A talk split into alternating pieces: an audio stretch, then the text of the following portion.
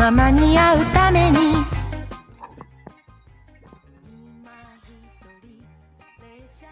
大家好，今天我给你们讲《忧愁国历险记》上篇。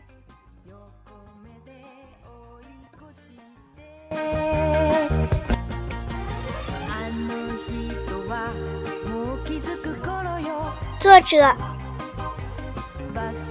小铃叮当。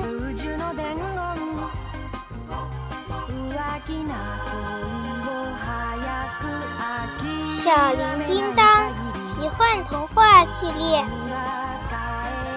一本全译的，一本全译快乐真谛的魔法书。同名动画片在央视热播，并引发一场规模盛大的快乐浪潮。《快乐精灵》第五季《忧愁国历险记》上篇。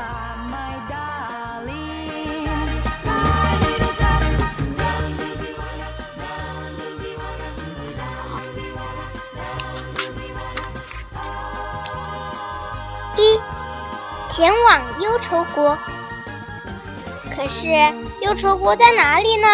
大家面面相觑，最后还是罗小布打破了沉默。他转转眼珠，说：“上一次那个忧愁国的收购大臣毛毛虫，是从地里的一个洞里爬出来的。也许那个洞就是去忧愁国的一个通道。”叮铃铃拍了一下巴掌，说：“我敢肯定，要出国一定在地下。现在去找那个洞太麻烦了，我们不如找个地精问一问，他们对地底下的情况最了解。”大家都认为这个主意不错，于是滴滴答秀出抽出魔棒，对着一棵。狗尾巴草说：“狗尾巴草儿弯弯弯腰，一个地精显显形。”噗的一下，从地里冒出了一个满脸皱纹、胖矮胖矮胖的小老头。他打着哈欠，不耐烦地说：“我正在孵蛋呢，有什么事情快说。”真是不好意思打扰您，丁英快言快语地说：“你知道，您知道忧愁国怎么走吗？”忧愁国，地精翻了翻白眼，问声问气地说：“那可不是一个好地方，请您告诉我他们在哪儿，我们有很重要、很重要的事情要办。”滴滴答说。竟然是这样！地精斜着眼说：“你们抄近道要快得多。喏，那棵榕树下有一条最长最长的、最粗最长的根须，顺着它往下走，那是一条通往忧愁国的高速公路。谢谢，您忙您的吧，太谢谢您了！”大家齐声说：“哼。”忧愁国，听到这几个字我就不舒服。地精一边嘟囔着，一边飞快地钻进了地里。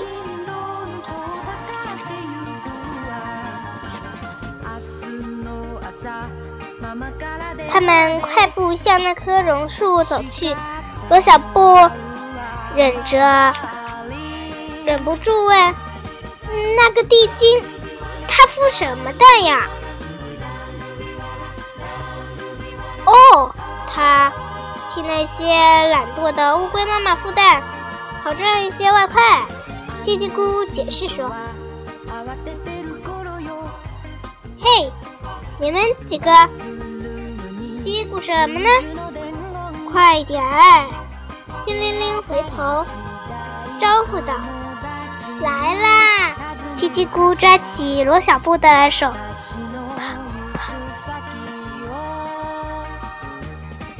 跑了几步，那棵榕树的树冠巨大如华盖，密密杂杂的气根像寿星的胡须一样飘垂在空中。罗小布不由得赞叹了一声。这时，他们听到滴滴答从地底下传来的沉闷的声音，找到了，就是这根，快下来吧！叽叽咕用魔棒朝榕树点了点，树干上裂开一条缝，出现在他们面前的是一条干爽圆滑的隧道。先前到的人已经坐进了一辆木质的小车里，叽叽咕和罗小布挤到他们中间，滴滴答用用劲拉起车头上的一根拉杆，哗啦，车子猛地俯冲下去。罗小布紧紧闭上眼睛，冰凉的风。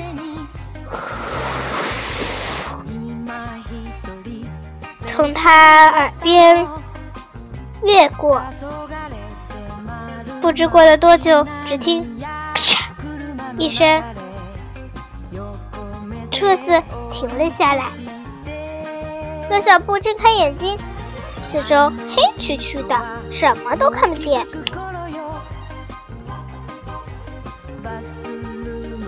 我每天给你们讲两篇《快乐精灵》。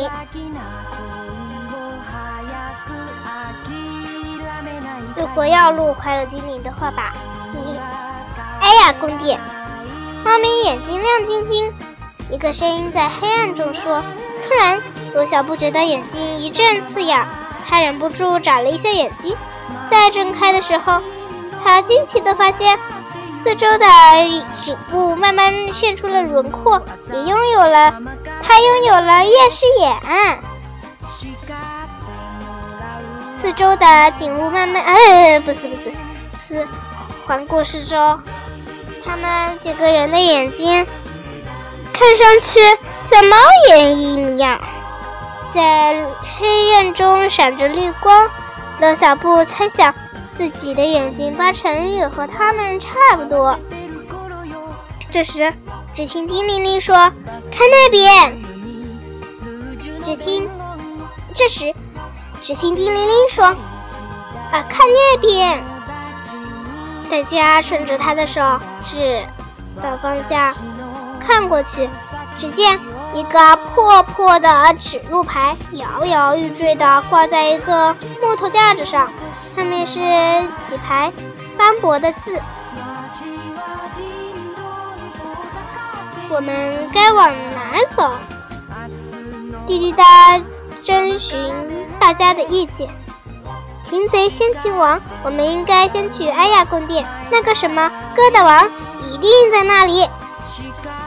叽叽咕说：“好吧，就去艾亚宫殿。”大家纷纷说。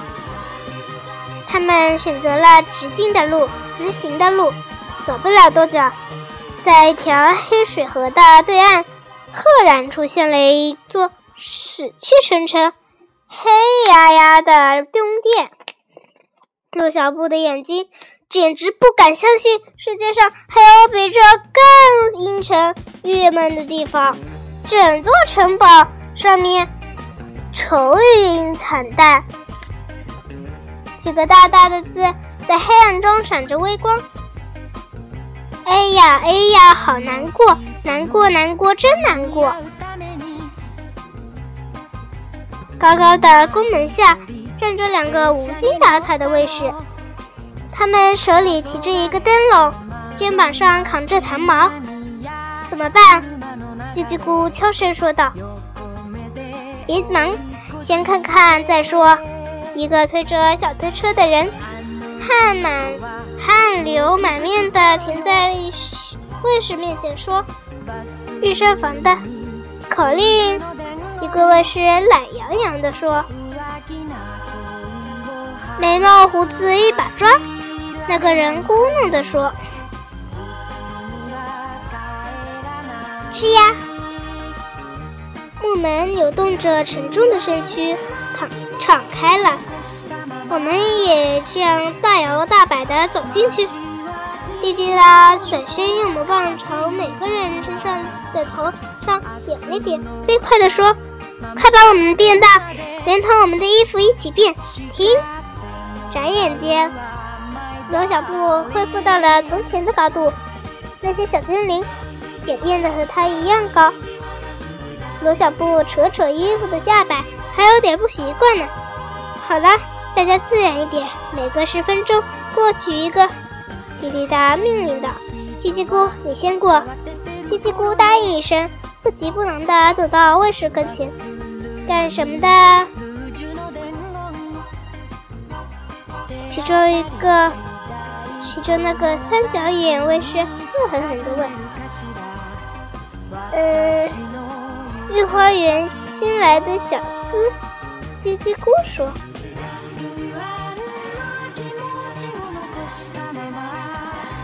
口令，眉毛胡子一把抓，门开了。大半个钟头的光景，大家全部都顺利的进入了艾亚宫殿。宫殿里面依旧灯黑灯瞎火的，房间房屋里一间连着一间，就像迷宫一样，但看上去全是一副。年久失修的感觉，墙角结着蜘蛛网，房梁上栖息着成群的蝙蝠，一股刺鼻的霉味儿扑鼻而来。叽叽咕捂着鼻子，不屑地说：“就这副样子，还好意思叫宫殿呢？也许他们喜欢这样。”叮铃铃说。正说着，一堆人在后面打着灯笼，耀武场威地说：“让开，遇上烦的，给疙瘩王送早餐，让开！”他们赶忙让在一边。等那伙人走到前面后，滴答枪声说：“跟上他们，别忙！”叮铃铃叫住大家，掏出魔棒，在他们头上挥了挥，嘴里说道：“一个巴掌拍不响，两只眼睛看不见。”陡然之间，罗小布发现自己和其他人仿佛消失在空气里一样。他们悄悄地跟在那些那伙人的后面，来到了一间大厅。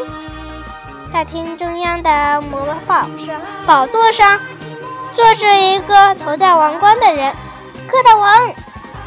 叮铃铃忍不住叫了声。今天由于是第一次给大家讲，所以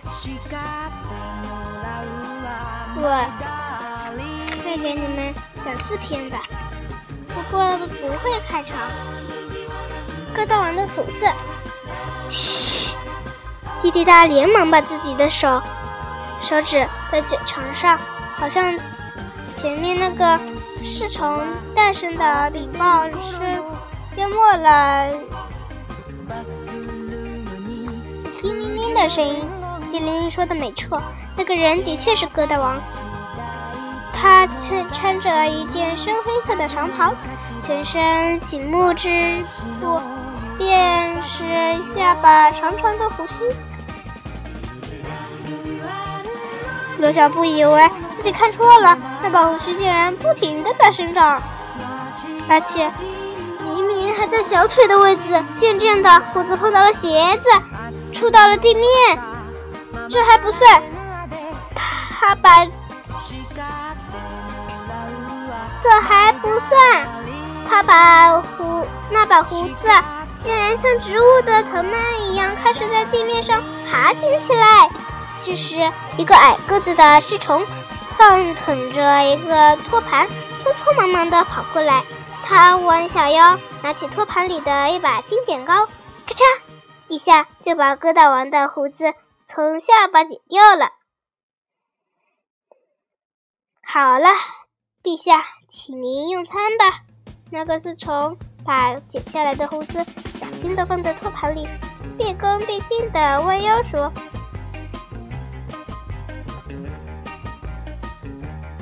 另一个侍从打开食物盒，端出一碗东西，那东西长着绿毛，散发着一股特别的臭味。疙瘩王的眼睛一下子亮了一下，嘴里嚷着“臭树干”，并如如获至宝的伸出筷子。陆小布胃里一阵翻腾，为了让自己的胃好受一些，他别他别过头，不想再看下去。过了好一阵子。才听见疙瘩王打了一个响亮的饱嗝，大声说：“好，撤吧。”罗小布这才缓过头。一顿早餐的功夫，疙瘩王的胡子又拖到了地上，长个可真够快的。疙瘩王用手指了指捋捋，手指捋捋自己那把茂密的胡子，满足的叹了口气。喊道：“尾巴毛，来，我的小乖乖！”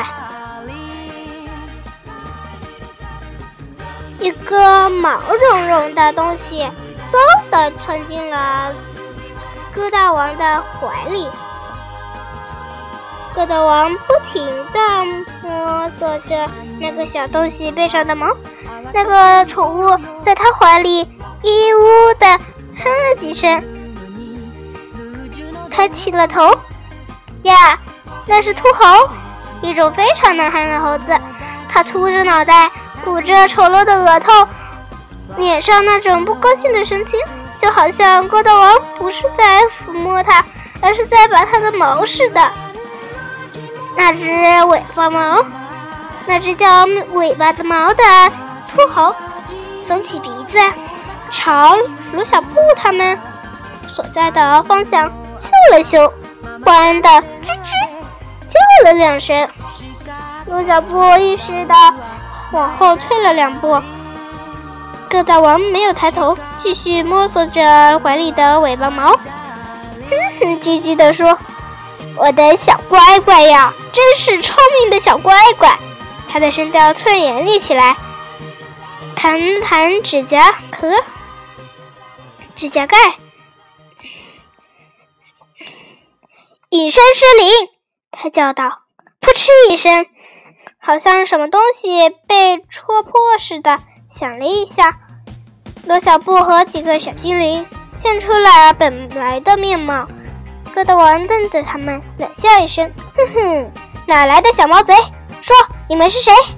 一阵沉默，不敢吭声了吧？一帮胆小鬼！疙瘩王重重的狠心：“谁是胆小鬼？”滴滴答生气的向前迈了一步，大声讲的说：“我们是精灵谷的快乐精灵，找你来算账的。”哈哈，找我算账！疙瘩王下巴上的胡子颤抖着，像风中的野草。这正是我听过的最好笑的坏笑话。叽叽咕挥挥拳头，嚷着说：“小偷，快把小偷把快乐豆丁还给我们，还有我们的喜出望外国，否则我们跟你没完。已经太迟了。”疙瘩王漫不经心地说：“那些小家伙已经不认识你们了。至于喜出望外果嘛，早就被毛毛虫榨成果汁了。嗯，味道还真不坏。”他说着，竟然还舔了舔舌头。啊！叮铃铃叫了一声，脸都气白了。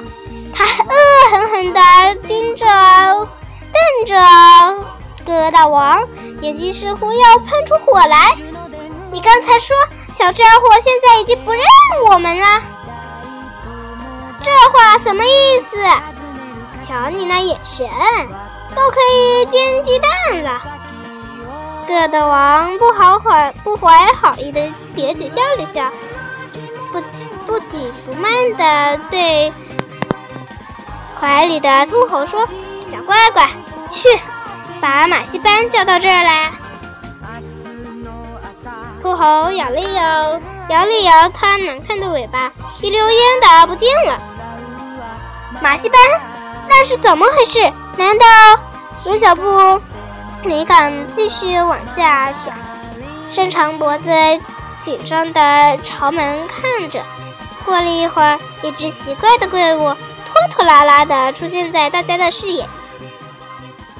为首的一，为首的一条鲜红色毛毛虫朝疙瘩王鞠了一躬，用尖细的嗓门禀报。马戏班班主拜见疙瘩王殿下。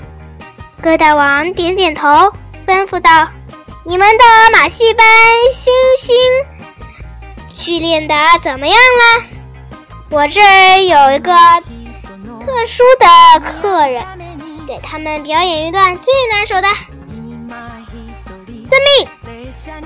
鲜红色的毛毛虫退下去。从旁边的架子上取了一只喇叭，嘟的吹了一声，尖声尖气的宣布：“华姐皇宫马戏班为您表演精彩马戏。”胡子胡子快快传，空中变戏法似的架起了一条细细的钢丝，接着一个蒙着紫色金丝绒布的鸟笼子。被打开了，两个长着翅膀的小星星从里面翻着跟斗跳了起来，跳上了空中的钢丝绳。啊，是小豆丁！他们叫出来。两个小豆丁也看也不看他们，继续在钢丝上表演自个儿的节目。小豆丁，我是叮铃铃呀！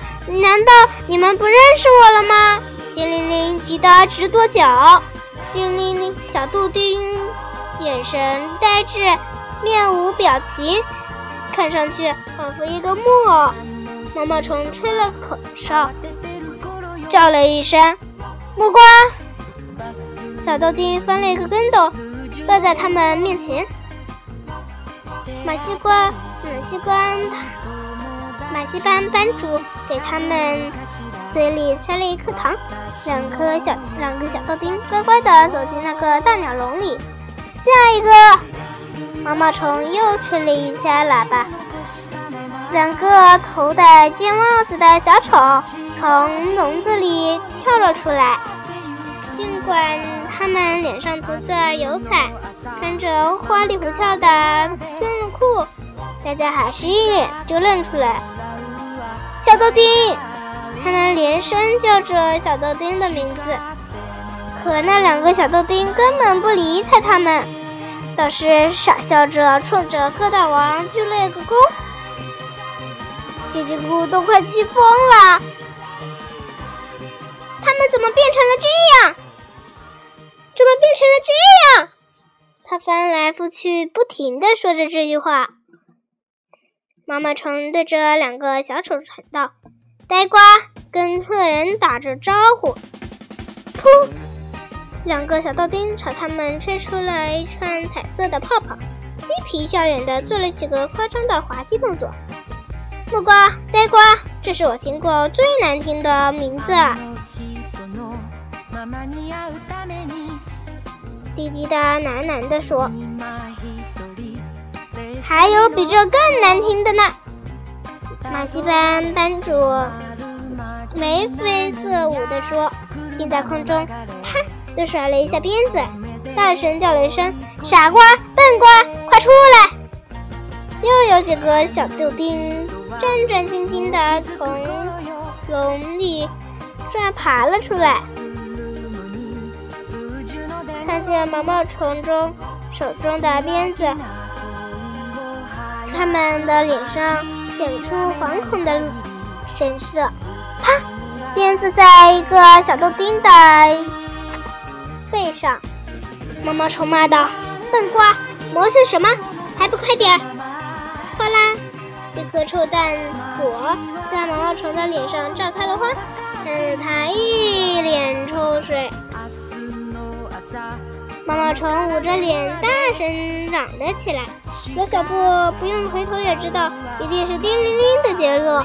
又一颗臭蛋果砸在了一个卫士的脸上，小豆丁们吓得乱飞起来。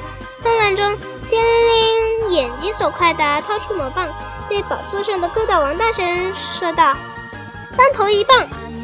一道闪电般的光在光空中闪过，砰的一声巨响后，一股紫色的烟雾团团围住了宝座上的疙瘩王。一片寂静后，一片寂静中，骆小布觉得自己砰砰的心跳格外响亮。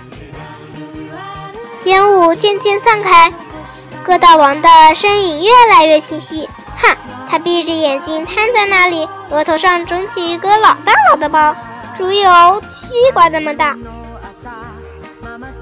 罗罗小布刚想举起手欢呼，没想到。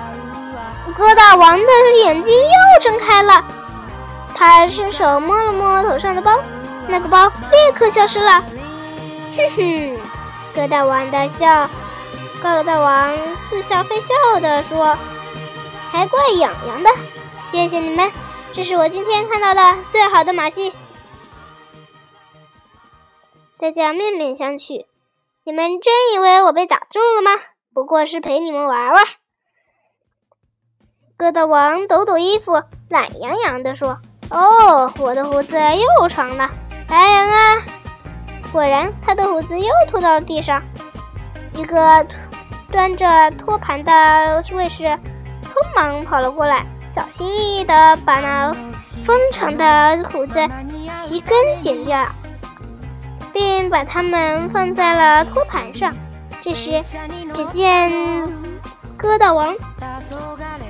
飞速地用手在胡子上画了一个圈，眼睛死死地盯着胡子，用可怕的声音念道：“千丝万丝烦恼丝，缠来缠去剪不断，胡子胡子快快缠，缠得他们哇哇叫。哎呀哎呀，好难过，难过难过真难过。切斯佩克斯，急急如律令。”那把胡子呼的一下飞起来，像蜘蛛丝一样紧紧地粘在他们身上，胡子越来越越缠越紧。骆小布起初还拼命地撕扯着，慢慢的，他的力气越来越小，胸口像堵了胸口像堵了一团棉花，喘不上气了。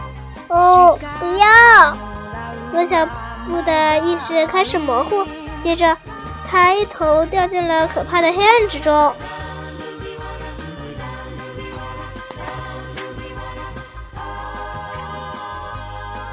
大家晚安。明天要给大家的讲的还是还是《快乐精灵忧愁国历险记》上篇。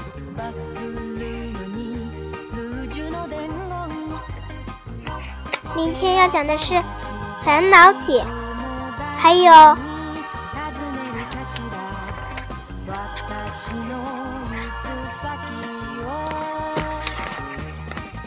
情景再现，